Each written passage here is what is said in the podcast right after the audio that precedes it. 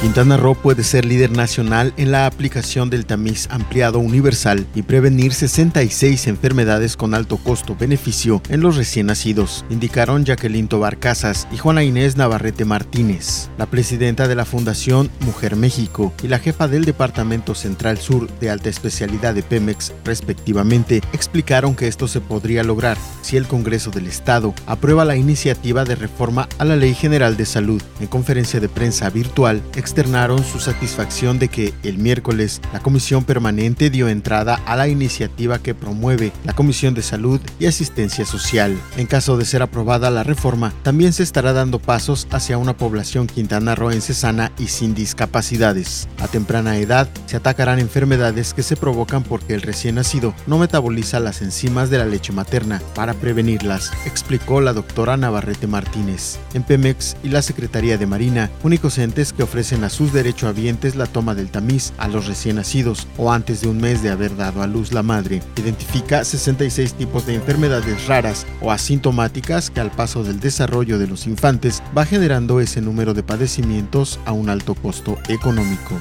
Tobar Casas, por su parte, explicó que otro ente que está aumentando la prueba es el ISTE. Se debe sumar el Instituto Nacional para la Salud y el Bienestar, INSABI, y el sector salud del Estado, para identificar 66 posibles pero el tamiz que se buscaría en Quintana Roo sería extenderlo hasta 76 padecimientos.